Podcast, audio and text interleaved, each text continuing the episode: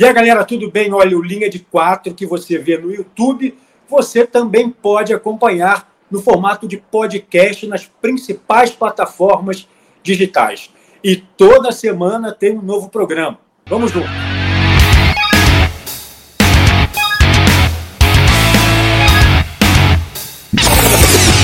E aí, tudo bem? Está no ar mais um Linha de Quatro. A gente deu uma pausa rápida para o carnaval para fazer alguns ajustes, mas eu sigo falando do Rio de Janeiro. Eu, Fernando Saraiva, o Bob Faria fala de Minas Gerais, o Caco da Mota do Rio Grande do Sul, ou do sul do Brasil, melhor dizendo.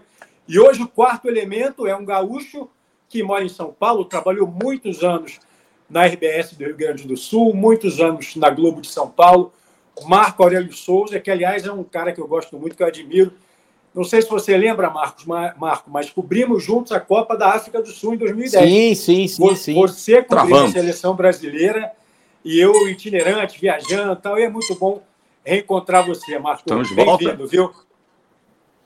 Cara, para mim é um grande prazer falar com você, falar com o Caco, que foi meu chefe, né? O melhor chefe que eu tive na vida, aliás. é só que ele passei, que diz isso.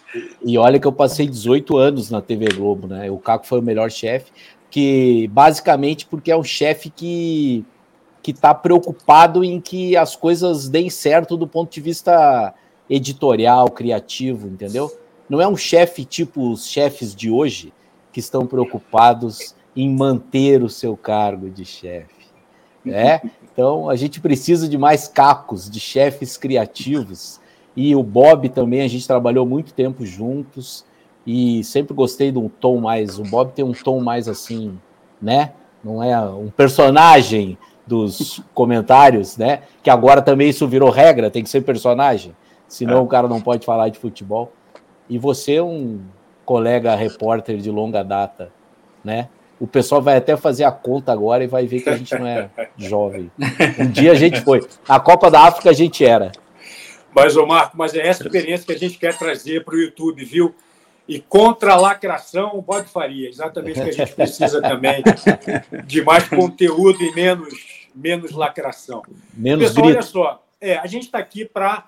Claro que a gente vai falar do final de semana, muito a ser comentado, mas eu acho que para começar, vamos jogar um pouquinho para frente, não é? A gente tem aí já amanhã, terça-feira, Flamengo e Del Valle, final da Supercopa Sul-Americana, e o Flamengo com essa corda no pescoço de não conseguir ganhar nenhuma decisão, né, nenhum confronto decisivo. É, nesse início de temporada, a gente vai ter a volta de Atlético Mineiro e Carabobo, hein, que de bobo a gente viu que não tem nada. Né? Vai ter o Grenal lá em Porto Alegre. São Paulo, a gente vai falar de Palmeiras também, projetar esse Palmeiras, vai falar do clássico, é, Santos e Corinthians. Vamos começar a falar do Flamengo, pessoal. Eu acho que é o jogo é, que está aí, que está chegando, né?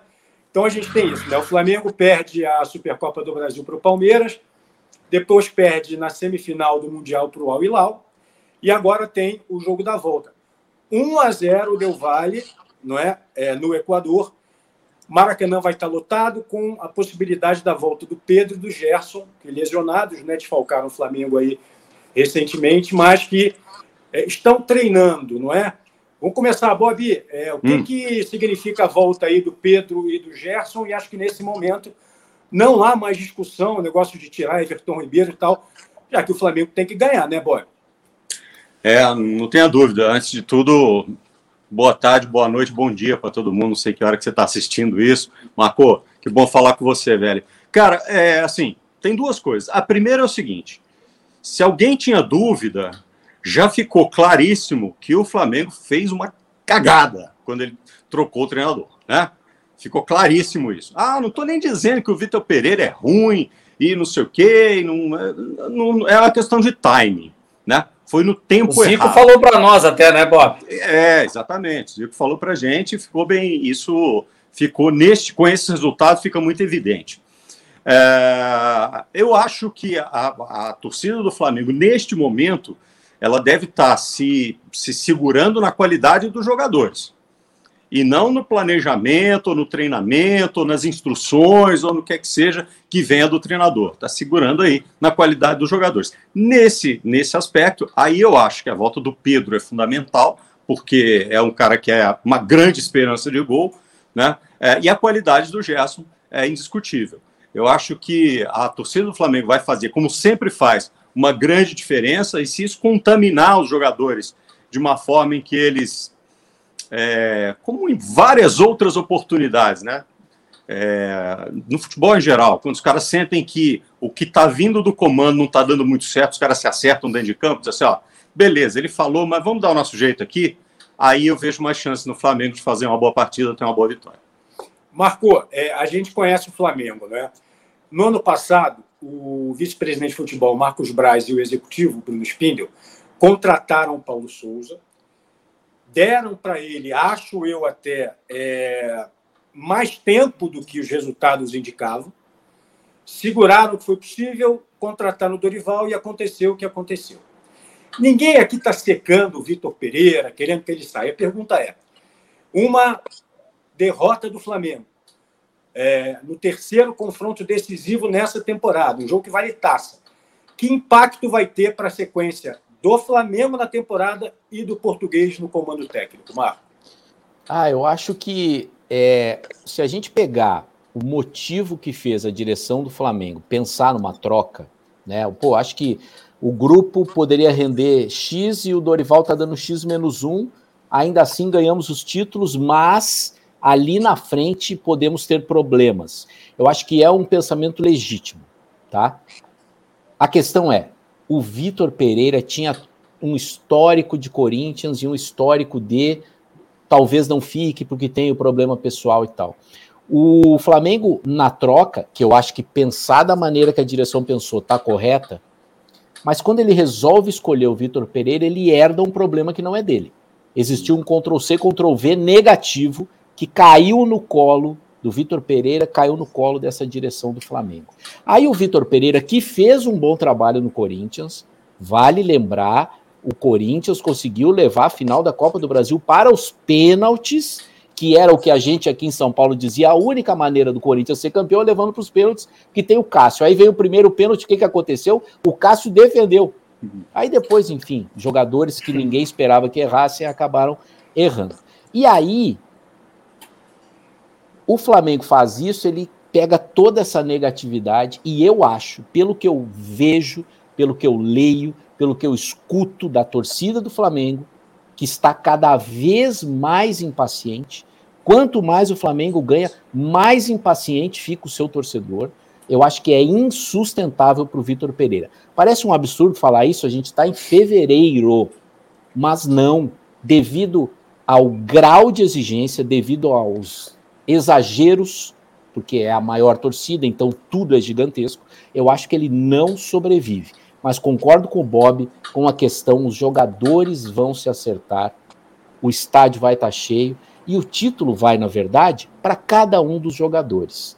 Então, o Flamengo tem todas as condições de ser campeão, todas, todas, pelo efeito Maracanã, pelo efeito lotação esgotada e porque o Flamengo tem jogadores muito bons. Então acho que ele tem todas as condições. Mas com a sua pergunta, Fernando, se perder, se não for campeão, o Vitor Pereira vai cair.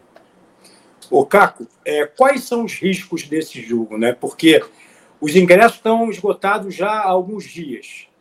É, a torcida do Flamengo é uma torcida única, ela é espetacular, mas ela também pressiona, não é? Ela também ou grande parte dela, está impaciente com o trabalho do Vitor Pereira. Isso é um fato. É, se o resultado não sai, se fica aquele 0 a 0 o tempo vai passando, a pressão que vai começar a favor pode ser que fique contra. Quais são os perigos aí? Fora que o Del Valle é um time acertado, hein, Caco? É, o perigo é justamente o Flamengo não ganhar e o projeto ser cada vez mais insustentável. Vou pegar a palavra do Marco o projeto do Flamengo ele é insustentável, não é só a questão do Vitor Pereira. Ele não sabe o que quer. A gente estava falando até de antigamente, a gente é um pouco antigo, me parece aquela série Perdidos no Espaço, sabe? O Flamengo não sabe o que quer. Não, mas Cada vez é um treinador. É, mas talvez a versão nova é mais moderna, mas a, o esquema é o mesmo sempre. Uma hora é o Dorival, já foi o Abel, já foi do Caim ao Abel e cai o técnico a todo momento. Então o, o Flamengo não sabe o que quer. Ele vai, ele come na mão do torcedor, e aí é que está o erro. Ele come na mão do resultado. O problema é o Flamengo perder o ano com esta, até mesmo com o título, perder o ano e perder a mão. Porque o Flamengo tem, tinha tudo para ser campeão de todos os títulos que disputa e não está ganhando fora o Mundial aqueles que ele teria condição. Tudo bem que contra o Palmeiras também era um ou outro, mas esse aí estava na mão do Flamengo. Agora ele corre esse risco. O que eu vejo é esse problema. O projeto do Flamengo, qual é o projeto?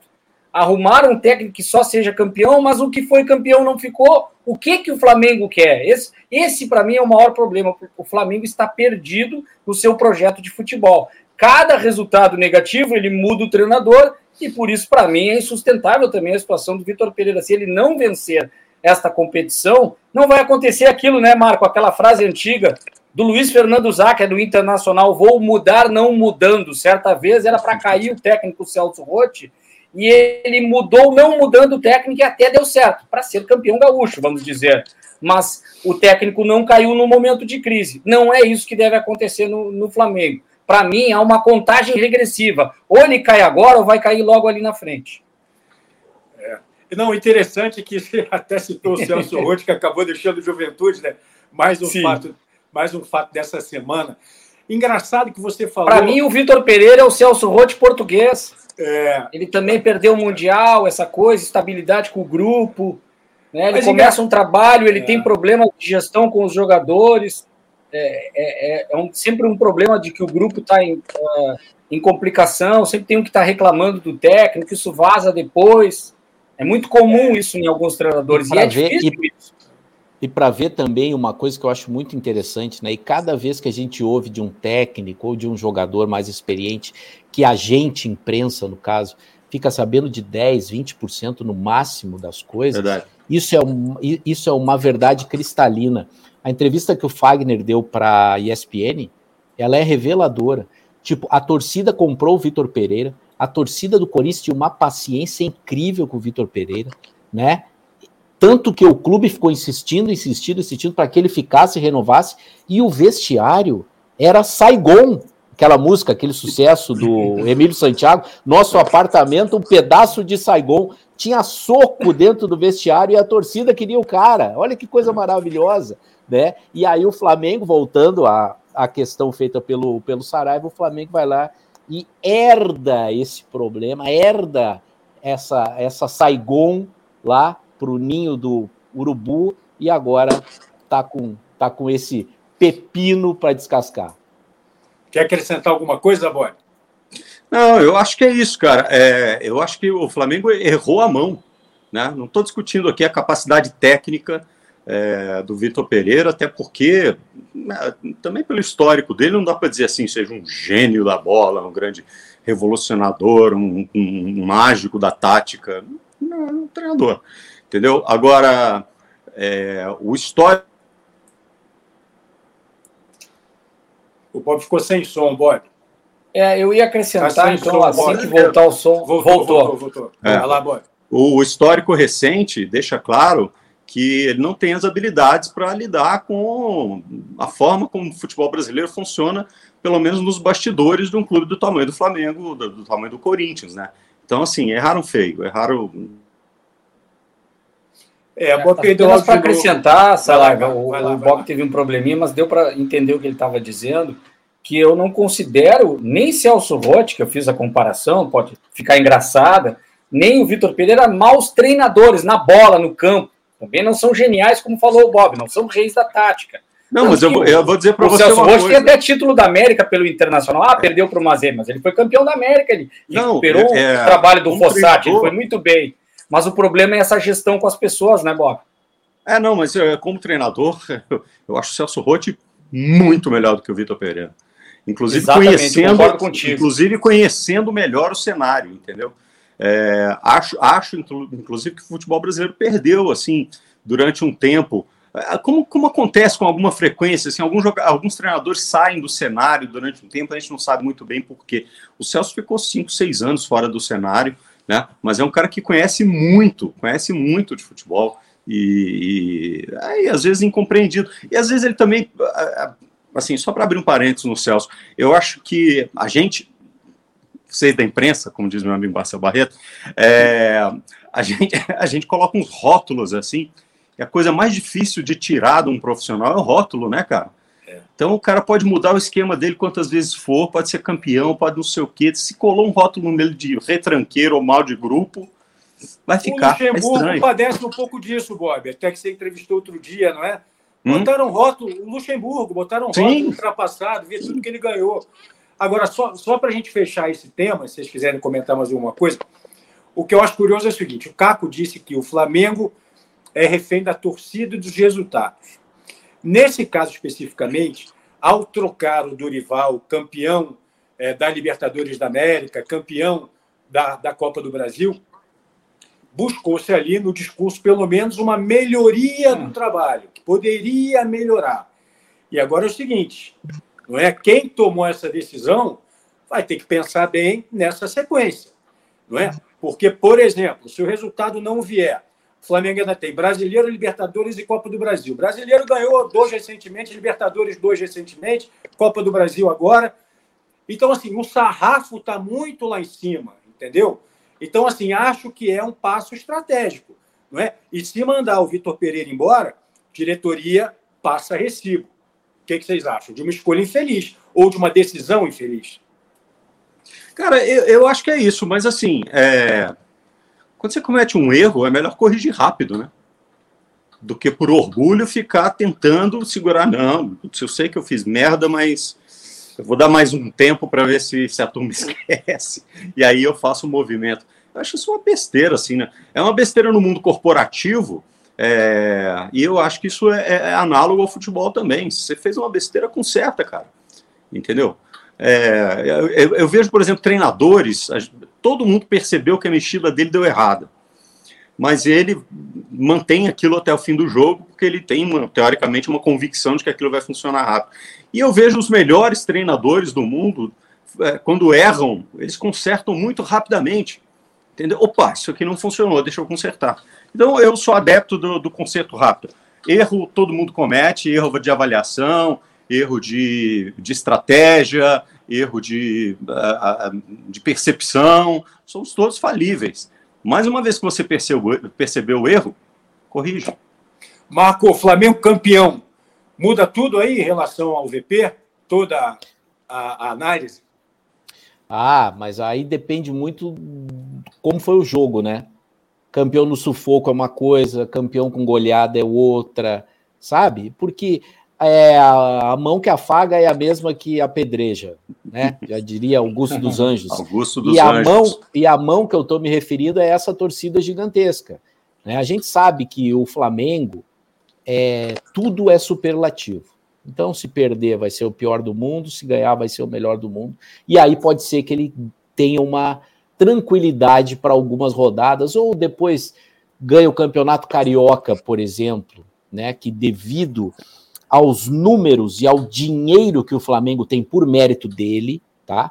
Ele não ganhou esse dinheiro, não veio do céu, foi por mérito de outra diretoria.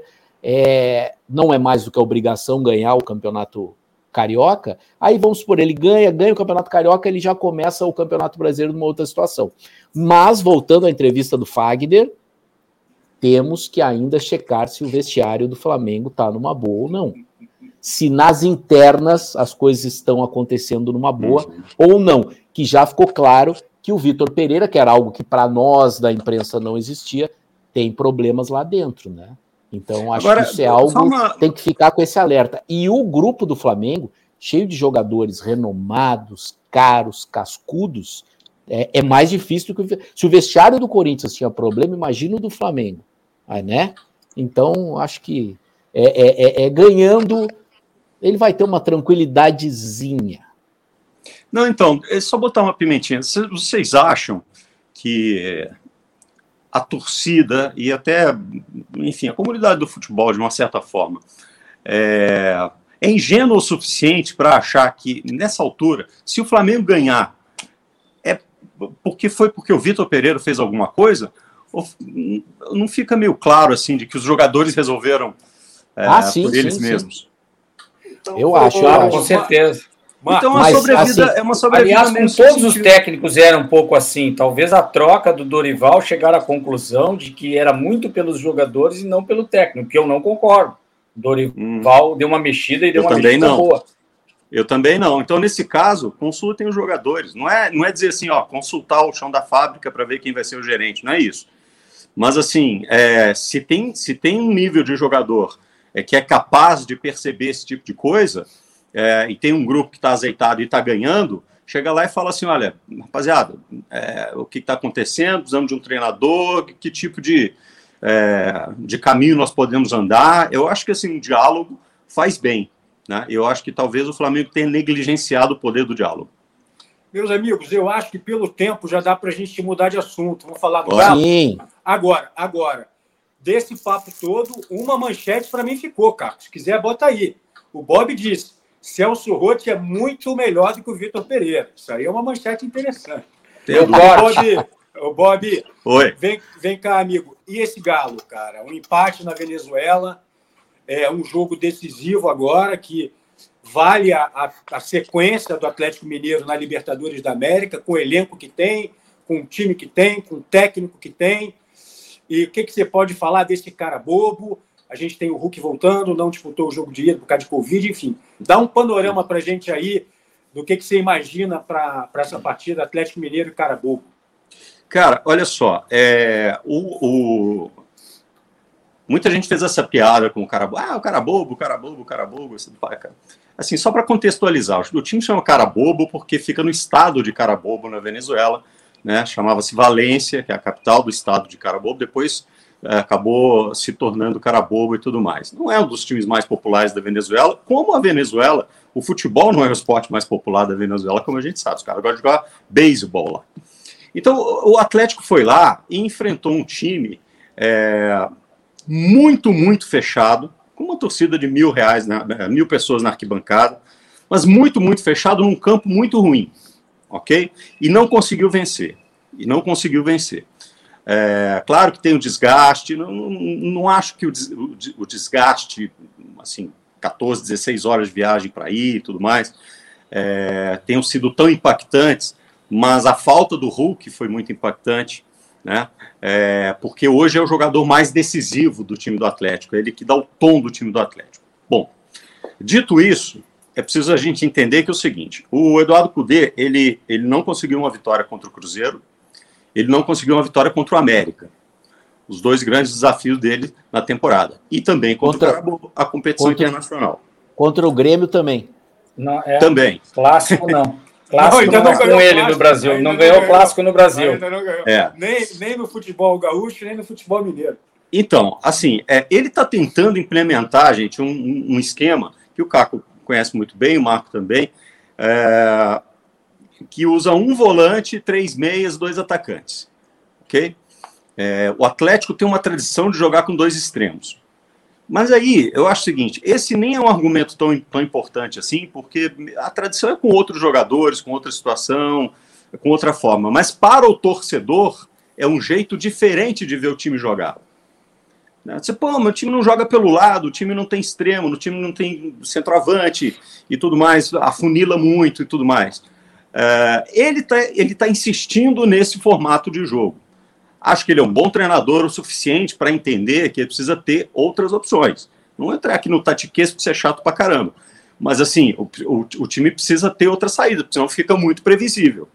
E qualquer time que tenha estudado o Atlético e que tenha um mínimo de qualidade técnica, como é o Cruzeiro, como, como é o América, ou como provavelmente foi também o Carabobo, sabe como marcar o Atlético porque ele anula ali aquelas principais saídas, se não é um, um, um lampejo de genialidade do Hulk, né, uma falta bem, bem cobrada, uma coisa assim, é, como foi no último jogo, é, a falta cobrada do Hulk e, e o Patrick fazendo o gol, é, a coisa não desenrola. Então, acho que o grande desafio do Gala hoje é, é achar uma forma de jogar que atenda não só a, a vontade do treinador, mas as características dos jogadores também. porque senão vai ficar, vai ficar previsível. E aí, por, por, por melhor que seja o time, não vai avançar muito, não, entendeu?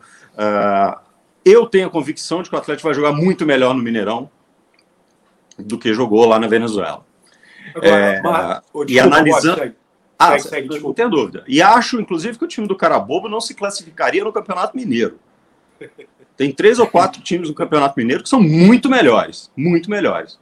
Mas, enfim, o Atlético precisa achar o caminho para jogar com os caras. Se não conseguiu furar a retranca lá, os caras vêm aqui com 11 em cima da linha do gol, né? Vão ter que achar uma saída. Pois é, Marco e Caco, eu queria lançar dois temas aí. E aí vocês escolhem o que responder. Um dos dois eu quero que fale desse início é, de temporada do Hulk, impressionante, fazendo gol de falta aberta, né? Tendo clássico agora, é, ele cobre uma falta, que acerta a travessão, e no rebote o Patrick faz. Na verdade, e... se, se, assim, Sarava, a bola ia no ângulo. Se o é, impressionante. Não, se o Cavicchioli é, não toca nela, ela não batia na trave. Está batendo de tudo que é jeito, de é. distância e tal. Então, um dos dois foi para falar do. Isso é que eu acho que estão pensando assim, ah, é um jogo perigoso. Não é um jogo perigoso, é um jogo ingrato. Porque se você pega um time mais tradicional, a responsabilidade responsabilidade está dividida agora, é inconcebível, vai ser um desastre ser eliminado pelo cara bobo. Vamos lá, Marco e Caco, toquem a bola aí, vocês dois. Ah, o, eu acho que o, o Brasil, com essa decisão meio é, quase unânime, que precisa contratar técnicos estrangeiros, ele fica refém da ideia do técnico. O técnico vira algo muito autoral uhum. e escravo das suas ideias. O Bob tocou muito bem no fato que o Cudê não joga com gente pelo lado, não joga com os pontos. Já não jogou assim no Internacional e a gente achava que era porque ele não tinha as peças. E agora no Galo ele deixa exposto porque o Galo tinha as peças, uhum. que ele não gosta. Tanto que lá na Rádio Gaúcha estão falando que o Ademir pode ir para o Grêmio. É. O Keno já está no Fluminense. Uhum. Então é o jeito dele. Então ele chega e diz: Eu jogo assim e bate o pezinho. Então é um, ah, sabe, um clube com o grupo de jogadores que tem o Galo e com o dinheiro que o Galo tem agora, ficar refém desse jeito, eu sempre acho um problema. Mas, a favor do Cudê, o trabalho que ele fez no Inter foi bom. Lá na nossa realidade gaúcha, o Cá conhece muito bem, o fato de não ganhar Grenal é avassalador. Isso destrói a vida de um cara. Destrói a vida do cara. E ele perdeu para o Renato compulsoriamente. E aí, quando surge a, a chance dele ir para o futebol europeu, e eu acho que ele fez certo, ele foi, pô, foi tentar a vida na Espanha e treinou lá na Espanha e tal. Agora, ele vem pro Galo e ele pede quem? Patrick. Ele vem Edenilson. pro Galo e pede quem? Edenilson. O Edenilson até tem uma outra história. O Patrick tem aquele carimbo de não ganhei nada. E isso é muito sério. Um vestiário também é formado, ele começa a ser formado, o cara faz uma listinha. Quem é que já ganhou? Ah, nós temos o fulano e o fulano, traz o que ganhou. Uhum. Porque, né, você começa. Aí ele já traz pessoas que não tiveram um, um histórico recente de conquistas. O Edenilson, embora tenha sido durante muito tempo um grande nome do Internacional, infelizmente pegou uma época que o Inter não ganha nem gauchão. O Patrick é a mesma coisa. O Patrick deu um chilique porque disseram que ele foi trocado pelo Lisieiro. Aí o Inter teve que emitir uma nota para dizer que ele não, ele não foi trocado, ele foi negociado com o São Paulo, aí veio para o São Paulo e já está lá no Galo. Então, acho que o Galo vai ganhar do mesmo jeito que o Flamengo vai ganhar, porque os jogadores vão resolver. Hum. Que os jogadores vão resolver. Porque tem o Hulk que está iluminado de novo. Né? O Hulk parece que ele está em. Parece que ele é de uma divisão e os outros jogadores são de outra. É impressionante quando ele bota a bola na frente, é impressionante como ele chuta, a confiança dele voltou absurdamente.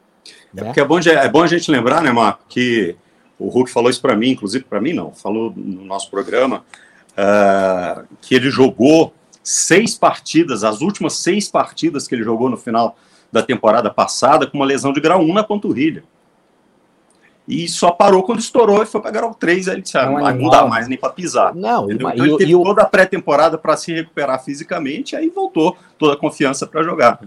Não, é mais ou menos como o, o, o, tem alguns caras, tipo o Hulk, eles são de outro patamar. E aí, se ele tiver minimamente bem fisicamente, tecnicamente, ele vai passar por cima. É. Então, é claro que é jogo para ele. Né? Eu, eu não tenho nenhuma dúvida que ou ele vai fazer, ou ele vai, a bola vai bater na trave e alguém vai fazer. Alguma coisa ele vai fazer. E acho que o Galo, diferente do Flamengo, passa até com mais facilidade, né? Mais facilidade jogando em casa, enfim, o time é muito melhor, o Del Valle é muito melhor que o cara bobo, não existe comparação. O Del Valle é aquele é aquele cara que te engana, tu acha que ele é fraco, mas ele não é. É um time jogado, é um time experiente, é um time que gosta de ser o menor, gosta de não ser. não viu a cor da bola, né, Marco? Na final da Não, eles ganharam ao natural a Sul-Americana. E aqui todo mundo dizia: "Ai, que bom jogar contra um time que não tem tradição". Não, o futebol tem o bom e o ruim. A camisa ganha, ganha nos 45 do segundo tempo. Ninguém tem mais medo de ninguém, né? Então, mas, mas acho que o Galo recente até... do, do, do, da equipe, ele a gente não tem na história, mas recentemente ele ganhou, ele tem desempenho, né? Sim, é, Tinha que ser sim, respeitado pelo. Não é a história da, de todo o clube desde a fundação. Aí não dá para comparar com o São Paulo tricampeão mundial. Claro. Mas no momento, aquele, aquela equipe era muito perigosa, se previa isso, né? O que eu vejo do Atlético é, é uma dependência do. Isso não muda, uma dependência do Hulk, dependente de esquema, de treinador. E eu vejo assim num percentual muito alto. Pode ser que futuramente, mais organizado como é o Palmeiras, eu vejo que o Palmeiras perde peças e ainda é um time equilibrado, peças importantes, né? O, o Hulk, para mim, é 80% do time. É. Sem ele, tu, tu vê, empatar com um cara bobo, pelo amor de Deus. Até jogando mal, tu ganha do cara bobo, com todo respeito ao cara bobo. Não vão colocar esse vídeo não vai motivar. É, é jogo para tocar mais de quatro em, em, em, Belo Horizonte e atropelar a equipe. Para mim é isso, ao natural. É. Ainda mais com o Hulk. Agora, aquela questão que o Bob falou, eu discordo um pouco da questão da. Não sei se, é, se era uma afirmação ou uma constatação. Não sei se eu tenho que discordar também de ti, Bob, mas da cultura do clube ser de um jeito e o, e o Kudê colocar de uma outra forma o time jogando. O que eu acho ruim é ter receita de bolo. A minha receita é essa. Então, se tu tem os jogadores para tua receita, ok. Não adianta a tua receita ter farinha, sal e açúcar mascavo, mas tu não tem isso. Tu não vai formar o time com aquilo. Tu tem que adaptar o que tu tem. E, é, e o, eu, e o Galo tem alternativas táticas maravilhosas e ele não está fazendo isso. Ele não. tem uma receita de bolo e não coloca. Agora, mudar o sistema em relação à cultura, pode. Eu vejo assim, o Renato, de certa forma, ele é um pouco revolucionário do Grêmio. O Grêmio sempre foi um time mais reativo, Filipão, eh, fechado, no contra-ataque, na raça. O Renato, há alguns anos, e o Roger também fez um pouco isso, tem colocado um Grêmio mais para cima, que, que vai para cima, que, que tem mais controle de bola, tem mais posse de bola, ataca mais. Não que os times do Grêmio não atacavam, mas era sempre muito isso, fechado na raça, um gol. Olha o gol qualificado, quantas vezes o Grêmio ganhou. Mas um técnico pode mudar a cultura desde que o desempenho dê certo. E agora então... não está tendo aquele desempenho ideal e o resultado, mas é um excelente técnico, ele acertou muito rápido o Inter do jeito que estava jogando. O problema foi esse, tipo de coisa, não ganhar Grenal realmente pesa. Daqui a pouco, lá na frente, eu não sei se isso. Aí o Bob vai poder dizer melhor. Se isso somado, assim, ó, os gaúchos estão dizendo que ele não ganhava clássico, aqui também não. No próximo contra o Cruzeiro, se isso pega muito aí, ele vai se complicar. Mas ele tem tudo para acertar o time do Galo, que tem boas peças. Mas é uma transformação que tem que dar um tempo para o Galo. Não é que nem o Vitor Pereira, por exemplo, uhum. que estragaram um sistema que estava dando certo. Eu vejo ele que é uma transformação entender, que o próprio Cuca não fez. É, ele precisa volta. entender as peças que ele tem, sabe? É, por exemplo, o Ademir, né? O Marco está falando ali, tem uma fumacinha do Ademir indo para o Grêmio, né? Podemos até falar um pouquinho mais disso aí, ver de onde que vem essa circula isso. Mas assim, evidentemente, o Ademir ele teve o seu melhor momento na carreira jogando com, pelo, com, pela América, que era um time, é, eu detesto usar essas terminologias, mas é, vamos colocar assim, reativo. Era um time que jogava na retranca e botava a bola no contra-ataque. Aí ele tinha espaço para correr, pelo lado direito, cortava para dentro e fazia gol. Ok. Foi contratado pelo Atlético. Aí chega no Atlético, eles querem que ele vá para a linha de fundo pelo lado direito. Não funciona. Por quê? Porque se ele chega na linha de fundo pelo lado direito, ele tem que virar o corpo para tentar cruzar com, com a perna esquerda.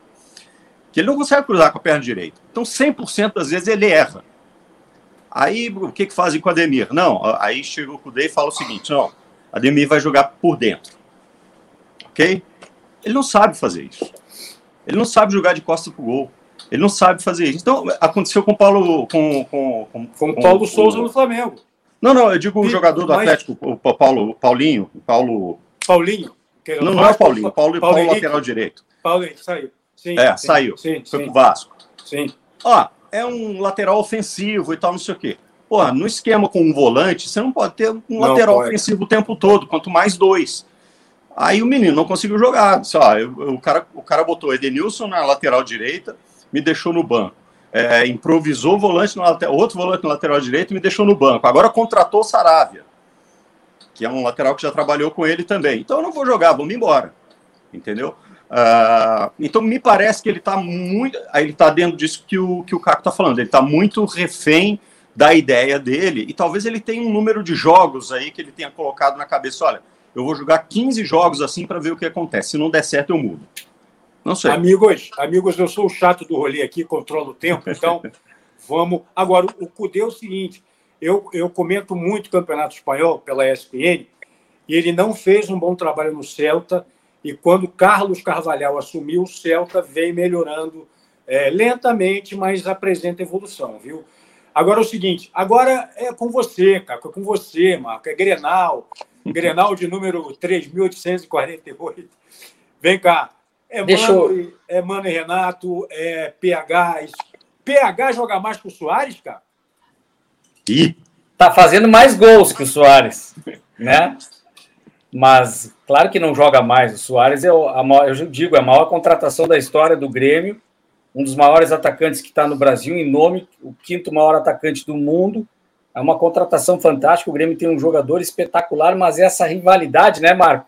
É fantástica por isso, porque às vezes tem um jogador que não tem nome, não é o caso do, do, do Pedro Henrique, que está indo bem no Internacional, mas às vezes sai do banco e o cara, assim, ao contrário do Cudê, do que a gente está falando, o cara no Grenal é o cara. Ele só joga Grenal, faz um gol, é o Jorge Veras no Grêmio contra o Tafarel, essas histórias que tem do Grenal. Acontece muito isso, é. decide título muitas vezes. Num campeonato gaúcho pode não valer nada e ser aquela coisa do engana bobo, mas eu acho interessante esse duelo. Porque é o seguinte, Marco, o que eu vejo, as, o Campeonato Gaúcho tem. Por que, que o, o Vianney Carlet, falecido, o grande Vianney Carlet, falava em engana bobo? O Inter e o Grêmio não tiveram suas zagas testadas ainda. Primeiro, que os gramados são horrorosos, os adversários são limitados. A zaga, a gente só está falando do ataque do meio para frente. A gente não fala das defesas porque elas não são ameaçadas. Vira e mexe, é um contra-ataque do São Luís, uma jogada do Caxias ali, né? O Ipiranga de Erechim, um ou outro, ou fora de casa, num buraco que a bola bate, sobra, dá problema para o goleiro. Então eu vejo que, para mim, a provocação que eu faço, Marco, a gente fala muito do meio para frente. Os dois, para mim, estão muito fortes nesse aspecto. Ainda acho que o Inter tem mais conjunto, apesar de ter tirado seu homem de referência, o alemão, vai jogar com o Pedro Henrique e o Wanderson, provavelmente, o Luiz Adriano no banco, não deve começar, porque ainda não tem o ritmo com o grupo, mas tem um articulador muito bom. E o Grêmio achou uma maneira de jogar diferente, com o Vina no time, goleou o Novo Hamburgo, mas não é referência. O que eu vejo é essas, esses ataques do meio para frente, muito fortes. Qual a defesa que vai resistir melhor? Claro que o Grêmio joga em casa, né? Mas eu vejo muito isso. Eu não confio muito ainda no sistema defensivo, nem do Grêmio, nem do Internacional. E o Grenal vai ser um parâmetro para isso, Marco. Não sei se tu concorda. Então, eu acho que o, o Grenal lá, pra gente, é um, é um jogo à parte, ele é capaz de estragar o teu ano, é impressionante isso. Ele tem, ele tem esse poder, eu acho que nos outros estados não é assim, mas lá é, não adianta. Tanto Cara, que, acho que aqui é assim também, viu, Marco? É, ah, é. tanto que, tanto que é, chegou, chegaram a falar na possibilidade, agora já abandonaram isso, de colocar times reservas, que esse é, uma, é a maior prova que o Grenal é capaz de destruir. Ah, não, não, então foi com time reserva e tal. Não, vão jogar com os titulares. O Internacional poupou os jogadores no jogo do fim de semana, pensando no Grenal. Aí o, o, Grêmio tem um jogo de Copa do Brasil. O Grêmio vai jogar pela Copa do Brasil, pode ser eliminado, e aí é, aí, aí é que o circo pega fogo. A gente não está nem falando nisso. Hum. Exatamente porque tem o bendito Grenal. E o Dorival Júnior, uma vez estava no Bem Amigos, talvez o Bob até estivesse lá essa, essa noite. Ele falou uma coisa que para mim aquilo virou um mantra na minha, um carimbo na minha cabeça. Ele disse assim, porque daquela associação dos técnicos que ele, se não me engano, ele era o presidente ou o vice, era ele e o Wagner Mancini, inclusive. Exatamente. E aí o, o Dorival disse o seguinte, Fernando, ele disse assim: é, o Brasil exporta tantos jogadores que 30% de quem está na Série A deveria estar tá na Série B, o da B deveria estar tá na C, o da C deveria estar tá na, tá na D e o, e o da D não deveria ser profissional. Olha um técnico do tamanho do Dorival Júnior dando um dado, é um dado é estatístico. Verdade. Por que, que eu estou fazendo todo, toda essa abertura? O Campeonato Gaúcho, o Campeonato Mineiro, o Campeonato Carioca possuem esses jogadores. Uhum. E nesse ano, o que, que aconteceu? Os grandes não começaram a treinar depois. Os grandes começaram a treinar dois meses antes por conta da Copa do Mundo. Então, no galchão tem muito isso. Jogador que não deveria estar nem na Série C, na Série D. Tanto que no Rio Grande do Sul tem vários times sem série, que é o que é né, o nome que em outros estados eles acabam chamando os times que estão brigando para ir para D, brigando para ir para C. O único campeonato que tem um nível um pouco mais nivelado por cima é o paulista, porque o Rio de Janeiro, a TV Bandeirantes passa aqui para São Paulo e o Band Esportes também, meu Deus do céu, tem coisas parecidas com as que eu vejo lá no Galchão, que é o que eu tenho a questão afetiva maior e fico vendo. Em Minas Gerais, mesma coisa. Embora já tenha mais uns dois ou três times bem alinhados, times de Série B, Série C, também tem, sabe? Então, como o Caco disse, não, o Grêmio não teve parâmetro nem o Internacional. Nem o Grêmio, nem o Inter. Eu acho que esse Grenal tem uma coisa muito boa. Dois gaúchos nas casas matas, que lá a gente chama banco de reserva. É, isso é legal. O Mano conhece muito bem a aldeia, o Renato nem se fala. E o Renato, por essa última fase do Grêmio, que é o Grêmio dos títulos e tal, ele é um derrubador de adversários em grenais. Só que o Mano, vale lembrar para quem não lembra, o Internacional campeão do mundo não foi campeão gaúcho. Perdeu para o Mano. E no ano seguinte perdeu de novo. Então o Mano tem dois títulos no auge técnico do Internacional como treinador do Grêmio. E agora ele treina o Inter. E o Renato, nos últimos tempos, não sabe o que é perder Granal. Ou ganhava quatro para perder um. Então acho que no banco é que se dá o maior molho para esse Grenal, porque eles vão inflamar os times, eles vão falar sobre a importância, devem estar tá estudando muito o outro time né? E é o Grenaldo Soares. Né? O Caco falou, é um dos, dos maiores atacantes, não é um dos maiores, é o maior e o mais famoso jogador na Liga Brasileira. Uhum. Se você vai para Bangladesh, Buenos Aires, Paris, PQP, qual é o jogador mais conhecido que joga no Brasil em 2023? É. Na América do Sul, né, Marco? Luiz Soares. É verdade. Luiz Soares. Eu acho que agora... Se você olhar a propaganda do Premier que eu vi hoje, por acaso. É, é Qual é o primeiro jogador que está é, na foto? É, é. Ô, Marco, eu acho que com a chegada do Marcelo ele vai rivalizar é, nessa questão de um jogador. Ah, mas o fato de não ser atacante não tem como. Mas o atacante é sempre mais forte. Eu vou meter nessa discussão. Fernando, mas... Fernando, essa discussão só existe no 021. Não, Essa tá discussão só existe no Rio sou de Janeiro. Voto vencido, sou voto só existe no Rio de Janeiro. Nenhum. Não tem não como tem comparar um nenhum. lateral esquerdo é. que talvez jogue problema. de meia com um cara que, joga, que, que é centroavante. Agora, olha aqui, Isso aí nós vamos discutir quando tiver um duelo de tricolores no Brasileirão. É, aí nós vamos quero, discutir. Eu quero te passar a bola fazendo a, o seguinte pensamento aqui. O, o Marco falou sobre a rivalidade. Né? É, eu, eu não sou daí, mas, enfim, é, Grenal, Cruzeiro e Atlético e tal. O que, que a gente tem visto, é, nos, historicamente, tá, mas só para a gente citar esse ano. É, Atlético Mineiro e Cruzeiro, tiro, porrada e bomba, uma coisa horrorosa, é, pouquíssimo futebol, todo mundo querendo brigar, todo mundo xingando um ao outro. Né? A torcida é, se comportando muito mal. Botafogo e Flamengo agora. É, batalhão de choque no campo não é? Também confusão, também briga, reclamação para tudo que é lado. O Grenal, historicamente, a gente sabe o que, que é, né? Então, eu só espero, espero pode ser uma utopia. Espero ver um bom jogo de futebol. Espero ver um bom. Porque há qualidade nos dois times. Ô, Bob, eu queria já, já pegar esse gancho bem rapidinho. Só um, um de... parênteses em relação Vai, a isso. Que o Soares teve a grandeza, quando perguntaram de Grenal, ele entrou na rivalidade, ele falou, mas ele disse: espero que seja um jogo, uma festa bonita, sem briga, sem confusão, é. um grande espetáculo. Vamos desfrutar deste é. grande jogo que eu sei que a gente tem no Rio Grande do Sul entre o Grêmio Internacional. Não ficou com medo de falar a palavra Inter, aquela é. coisa. Ele é. foi grandioso, ele chegou chegando. Nesse aspecto aí, ele ganhou a torcida do Inter com isso aí. Tu, tudo bem, tudo bem que ele conhece Nacional e Penharol, tudo bem que ele conhece Liverpool e Everton, mas, mas o Grenal é o Grenal. É. Bob, fala. me fala um pouquinho de, dessa coisa assim, né? É, a gente não está conseguindo ver muito futebol, né? Nesses clássicos. E, e o Mas Saraiva, do Saraiva, Botafogo... desculpe, desculpe Fala, te interromper. Vai, vai. Cara, me chamou muita atenção positivamente. Corinthians e Palmeiras fizeram um ótimo jogo. Sim, verdade. Sem, sem tiro, porrada e bomba. Os Sim. dois querendo jogar. Os dois querendo jogar. Poucas faltas, não Mas tinha é empurra, quer, empurra né, dedo na Mas cara. É me surpreendeu né? para ver, né? Me surpreendeu de tão bem jogado que foi esse clássico Jogaço. Corinthians e Palmeiras, que se não fosse o Everton, quem diria, o Corinthians ganharia até com certa folga do Palmeiras. Ô, Bob, dá uma pincelada Fala. nesse assunto, por favor. E o que o Luiz Castro falou ontem, não é a imagem que o Brasil passa para o mundo quando você tem a polícia em campo. É o batalhão de choque, Bob. Uhum. No, no Rio de Janeiro tem o batalhão, os policiais ficam no campo de camiseta, polícia militar, de calça de, esportiva. Agora, o batalhão de choque, para a gente isso é natural, boy, mas eu parei para pensar, isso é um negócio chocante, boy. Então, eu acho assim, é... eu não acho isso natural, embora seja comum, né?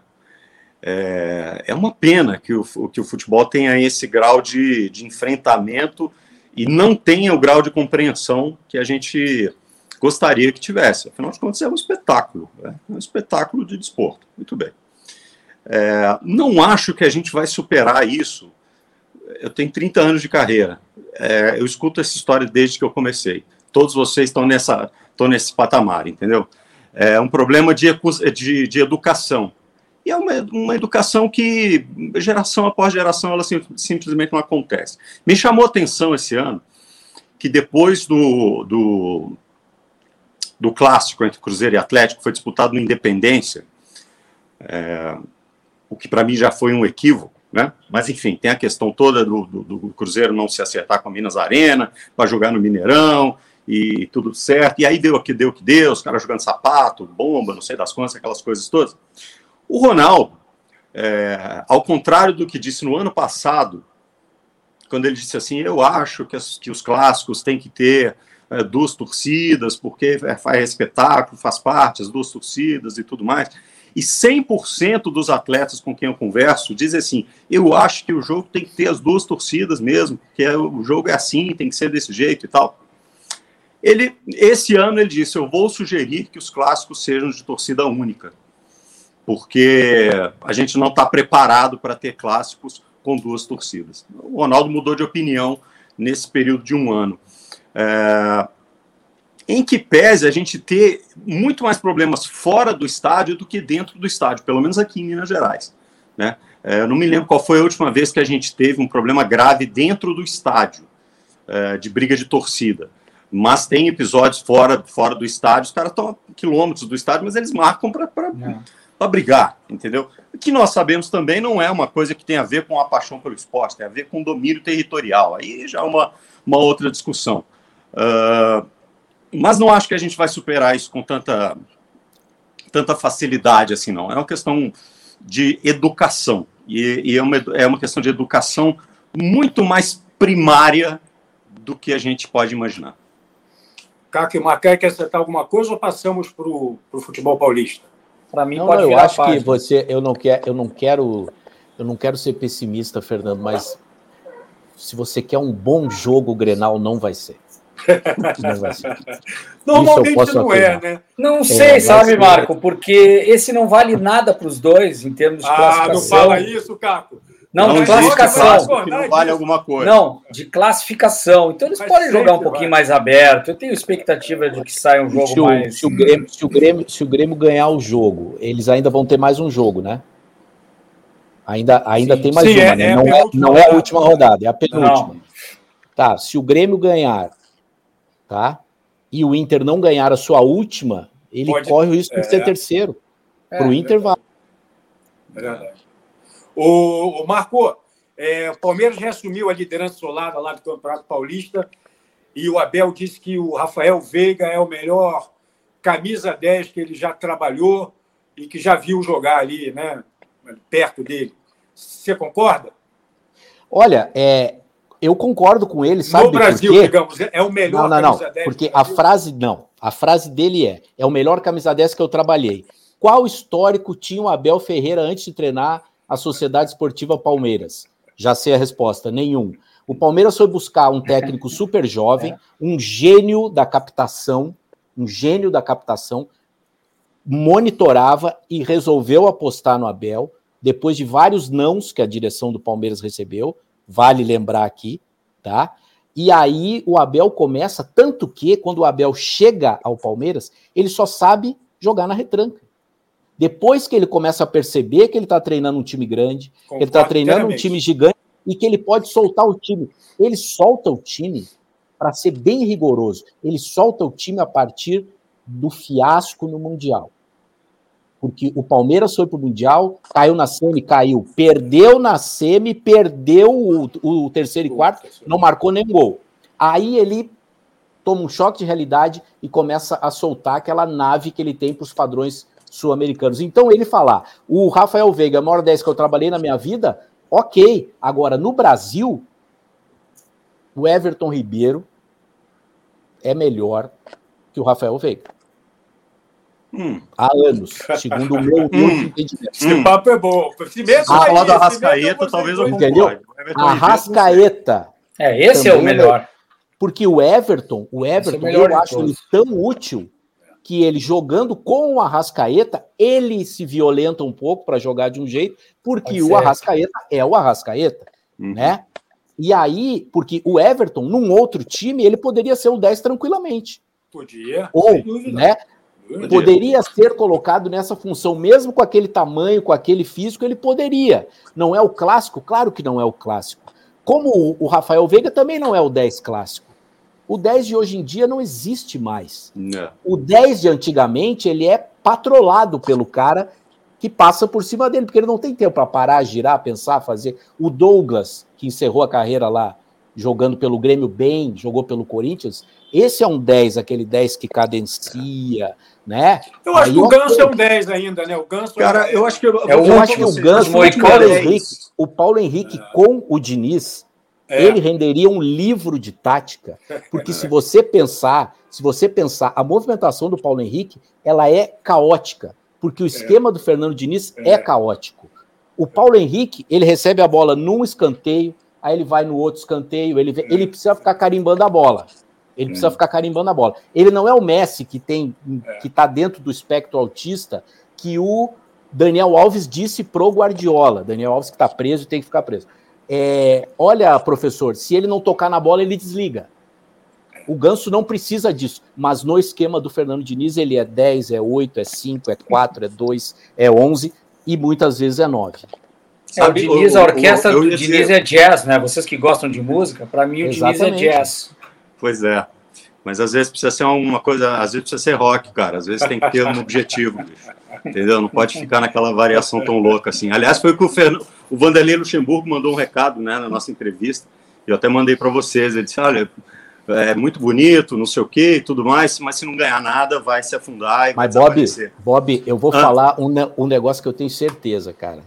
É, tem uma ciumeira dos técnicos em relação ao Fernando Diniz, Uhum. pela exposição que o Fernando Diniz recebe e porque ele é autoral. Isso é básico. Só É. tem um técnico brasileiro autoral. Só um. Ah, e a, a primeira coisa que vão falar é: não ganhou nada. Sim, mas ele é autoral. Você dá um time de colégio durante 20 dias, os moleques vão jogar daquele jeito. vão, vão, vão. Eu- Não, eu não tenho nenhuma dúvida. Nem, nenhuma dúvida. Assim como o Sampaoli também é autoral. Ele pegou o Santos numa pré-temporada de 18 dias. No primeiro jogo do Campeonato Paulista, o time estava jogando do jeito que ele queria. Isso é ser um bom professor. Ah, mas o cara é louco, não sei o que. Agora, o Diniz desperta um ciúme e sempre tem alguém querendo dar uma dica, né? Sempre é. tem alguém querendo dar uma dica, né? E, ah, então, olha, tem que não sei o que, é óbvio. Óbvio, quando ele conseguir ganhar um título, aí talvez é, não, é, parem porque, as assim, dicas. Assim, a gente precisa pensar que é, um dos, quer dizer, no final das contas, o objetivo, o objetivo, o objetivo do jogo é ganhar, né? Sim. Então, assim, to, todo o desenho é bonito, mas, uh, é, mas, é, uma mas, competição esportiva. Mas com o grupo do Fluminense, ele poderia ser campeão brasileiro? Não. Não, jamais. Não, não, não, jamais. É. E, e, olha onde Mas ele conseguiu eu, chegar. Eu só queria lembrar um negócio aqui, que é o seguinte, que a gente estava falando, a gente tá falando, isso tem a ver com o grupo também, a gente está falando de camisa 10, eu estava pensando, pô, qual foi o último camisa 10, assim, é, que eu vi jogar no Brasil, tal. Aí eu estava pensando, pô, será que foi o Alex? É, que jogava realmente nessa função e tal. Eu acho que foi. eu me lembrei do Brasileiro ou Vale Gringo também? Não, não. Ah, eu fiquei jogando no Brasil. E o da Alessandro. O Alessandro é uma camisa 10, claro. Não, aí eu me lembrei. O Fernando falou, foi o Ganso no Santos. Foi o é, Ganso é, no Santos. É, eu me, também. eu me lembrei de uma história que o Carlos César me contou essa semana. O Carlos César foi lateral direito do Atlético naquela campanha de 2013, quando o Atlético foi campeão da Libertadores, depois foi para o Mundial no Marrocos. E ali o Ronaldinho Gaúcho foi o grande 10. E ele jogava de 10 mesmo, né? É, e aí o Carlos César contou uma história para a gente que eu achei muito divertida, que ele disse assim, um dia o Ronaldinho Gaúcho reuniu a gente ali, chamou o Bernard, chamou o Jô, chamou o, o Tardelli e tal, e falou assim, ó, deixa eu falar para vocês uma coisa. Primeira coisa, não adianta ficar levantando o braço pedindo bola, porque é, eu coloco a bola no espaço. Então, quem vai receber a bola é quem se apresentar no espaço, tá? Então, não adianta pedir, gritar, não tem essa. Se o espaço não tiver lá, a bola não vai chegar. Segundo, não adianta também ficar levantando, fazendo gesto, porque eu não, eu, eu não olho para onde vai, eu olho para outro lado na hora de bater. Então, para de fazer isso. Acha o espaço que a bola vai chegar para vocês. Terceira coisa, ele, ele disse assim: sabe onde é que eu me posiciono no campo? Eu fico perto do árbitro. Por quê? Porque ninguém marca o árbitro. Você está sempre do lado contrário da bola e ninguém marca o árbitro. E ali eu tenho espaço para levantar a cabeça e pensar: Ronaldinho Gaúcho, velho. Pô, mas se o árbitro Genial. fora de forma, que, tá ferrado, né? Que puta Imagina sacada, né? né? Agora, e, e, aí, foi, aí, cara, comecei a pensar e tal, fui ver uns lances do jogo, dos jogos de 2013. Porra, era isso. Entendeu? Ele tinha tempo de pegar a bola, tal, levantar e metia a bola pro Bernardo na esquerda, e metia não sei o quê, e o Tardelli entrando, e o Jô chegando e tal. Por quê? Porque o cara sabe usar o espaço, que ele, ele sabe aonde achar o espaço maior. Falta essa inteligência. Ele a, antevê o jogo, isso é que é importante. O camisa 10 clássico, ele antevê o jogo. Mas, Mas o espaço é aquele ponto futuro, né? essa o história Bob, que o Bob, Bob chamou contou... o Super Trunfo, né? Chamou o Super Trunfo, vai falar de Exatamente. 10, falou do Ronaldinho Gaúcho. Marcou Não, acabou. Completo. Acabou, acabou é, acabou a discussão. Pra gente, acabou. Então é o seguinte, Não. Marcão, Fala, fala. O Marco quer dizer alguma coisa, eu acho, em relação não, porque, a isso. Porque ainda sobre esses, esses fenômenos que felizmente a gente conseguiu ver, não faz muito tempo, o Douglas, já que a gente citou o Douglas aqui, também né, começou no Criciúma, né? São Caetano, Corinthians, Grêmio e tal o Douglas disse que quando jogou com o Ronaldo Fenômeno, ele era o 10 daquele time do Mano, né? Uhum. Que ganhou a Copa do Brasil, inclusive fez a final com o Internacional. Ganhou a Série B e depois ganhou a Copa do Brasil. É, o Douglas disse que um dia foi até o Ronaldo falou: e aí, como é que você gosta de receber a bola? Aí o Ronaldo falou para ele: cara, só tem dois jeitos. Se eu sair, sair do marcador, ameaçar e voltar, é bola na frente. Se eu sair do marcador e parar, é bola no meu pé. Você só precisa fazer isso. Ameacei na frente, espaço, que é o que o Bob falou, que o Ronaldo Gaúcho. E se eu parei, no meu pé. É só isso. Aí o Douglas cara, como fácil. É simples, né? Mas o Ronaldo teve que ensinar ele. Marco, Caco, Bob. É, vamos lá, o que, que dá para destacar do, do clássico Santos e Corinthians, 2 a 2 e o que, que dá para a gente projetar para um e para outro na sequência do Campeonato Paulista. Quem quiser começar, levanta o dedo aí. Eu tenho eu quero, pouco eu a dizer. Quero, vai lá, vai lá, Marco. Porque eu vi o jogo, eu, tá, eu tava na vila, por acaso fui convidado ah, então... e, vi, e vi o jogo lá. É, acho que o Santos conseguiu um baita resultado, porque o Santos estava à beira de. né? Então, ele, o clássico acabou. Na questão anímica, a gente usa muito essa palavra lá no Rio Grande do Sul. É, a questão anímica para o Santos foi boa, porque o Santos não perdeu um clássico em casa, né? Teve poder de reação, acho isso legal. O time reagiu, reagiu, reagiu, reagiu.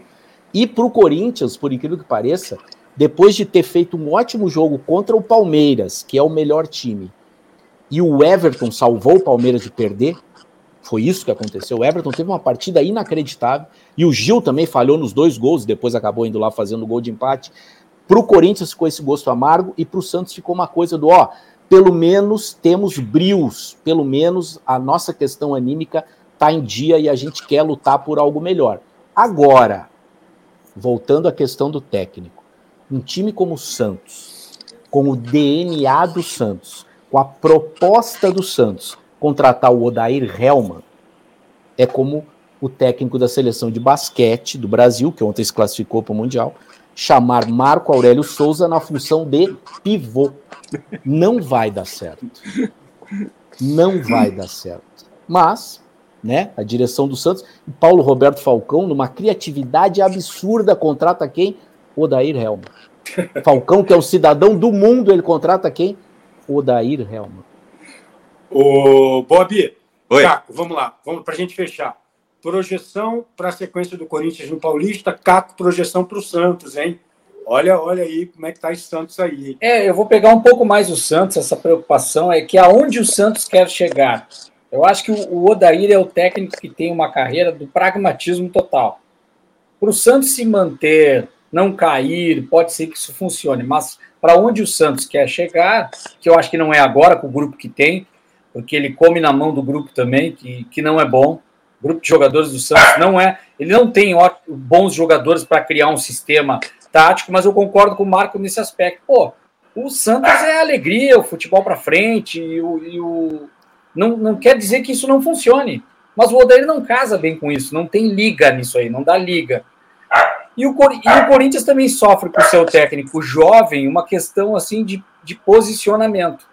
O resultado vai bater muito o na porta. tem que dar comida pro teu cachorro, cara. É, tá com fome, né? Ele não, ele não gosta de que fale de futebol paulista, ele só quer saber do futebol gaúcho. Calma, cara. Mas, ó, gostou, agora ficou feliz. Então é isso, eu vejo que dois técnicos que vivem uma certa instabilidade. O Odair, por tudo isso que o Marco falou, e o outro porque sempre é um preconceito de um trabalho novo que está começando. Para mim é bom técnico, né, Bud? Bob, e o Corinthians, Bob? O que, que você projeta? Eu acho o seguinte: não tem nenhum time viu? no Brasil. É, não tem nenhum time no Brasil que nesse momento é, a gente pode, possa dizer assim, ó, tá pronto para entrar no Brasileirão, mesmo os que já estão disputando aí para Libertadores e tudo mais, tá pronto para entrar no Brasileirão e está voando no seu campeonato estadual é, porque o nível de competitividade dos campeonatos estaduais, mesmo paulista, ele varia muito. É, acho que o Corinthians tem um time muito forte, está é, dentro daquele grupo que a gente acha que está com, pelo menos eu acho, que está um passo à frente na sua preparação para a temporada. Mas, lógico, vai depender do rendimento, vai depender da ideia que o treinador conseguir implementar e se os jogadores vão entender isso aí. É muito cedo para dizer assim, ah, o Corinthians eu acho que vai arrebentar esse ano junto com o Flamengo, com o Palmeiras, ou com o Atlético, ou com quem quer ser. Acho que uma coisa, uma coisa que vocês nunca mais vão me convidar, que eu estou falando demais, né? É uma eu acho coisa... que nós vamos convidar para ah, ser imagina. fixo. Uma coisa, uma coisa que eu acho maravilhosa que está acontecendo no Brasileirão, especificamente no Brasileirão, é que times que não têm o dinheiro do Flamengo, o dinheiro do Palmeiras e vamos dizer também o dinheiro do Atlético Mineiro, eles podem ganhar o Brasileirão. Por quê? Porque os brasileiros vão andar na Libertadores. O Internacional, o ano passado, se tivesse mais umas duas peças, é. duas peças com um pouco mais de qualidade, ele brigaria pelo título o Inter. E o Inter pegou aquele vácuo do o Flamengo enrolado aqui, o Galo enrolado lá, e quando viu, ficou o Palmeiras e o Inter. Né? Então, é. o Brasileirão vai ter graça. Isso é o Grêmio, né? O Grêmio não tem nenhuma competição não, que não seja só a Copa do Brasil. Isso, por quê? Porque vai ter um que vai pontear, que vai ser desses ricos, óbvio, e os outros vão ficar brigando na Libertadores porque, salvo um desastre absurdo, o Brasil estará na semifinal e o Brasil estará na final. Vai, isso, olha. Isso vai, é certíssimo. Eu só olha vejo que... uma escadinha assim para falar do Paulista, que o Palmeiras está no topo, eu vejo o Corinthians à frente ainda, mas tem essa questão do técnico, que aí o São Paulo tem a seu favor, não sei até quando duraria por desempenho e resultado, que é o Rogério Senna, ele é muito forte. Até hum. quando vai mal, ele segura, ele, ele é sustentável pelo nome e depois o Santos muito abaixo. É, eu vejo isso. Mas o Palmeiras está muito acima. Eu não vejo o Corinthians com boas possibilidades de brasileiro. Eu vejo mais tiro assim, como Copa do Brasil e até mesmo a Libertadores, por que não? Brasileiro Caco, acho mais difícil. Coloca a tarde aí com o nosso endereço no YouTube para eu chamar a galera. Olha aí, pessoal. Inscreva-se no canal. Ah, o Caco é diretor de imagens. Barra, é. arroba, switch, é. Anotaram, galera? Ó, toda segunda-feira, essa resenha é sempre do Rio, de Minas Gerais, do sul do Brasil, de São Paulo. Marcou? Gostou, meu amigo? Cara, gostei. Eu acho que eu falei demais. Estou agora fazendo já um, uma avaliação aqui, mas é porque a conversa é boa, né? Todo mundo é conhecido, é amigo, é melhor, né? Marcou, muito obrigado, viu, cara? Prazer, sucesso nos projetos.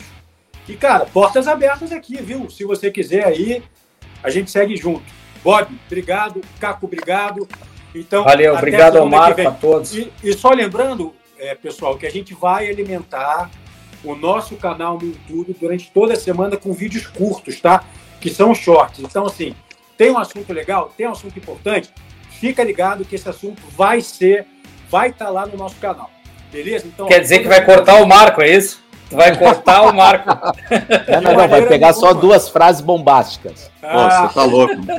Repórter Pessoal, do tamanho do Marco, qualquer frase dele dá clique. Até segunda que vem. Valeu, galera. Um abraço. Valeu, um abraço. tchau.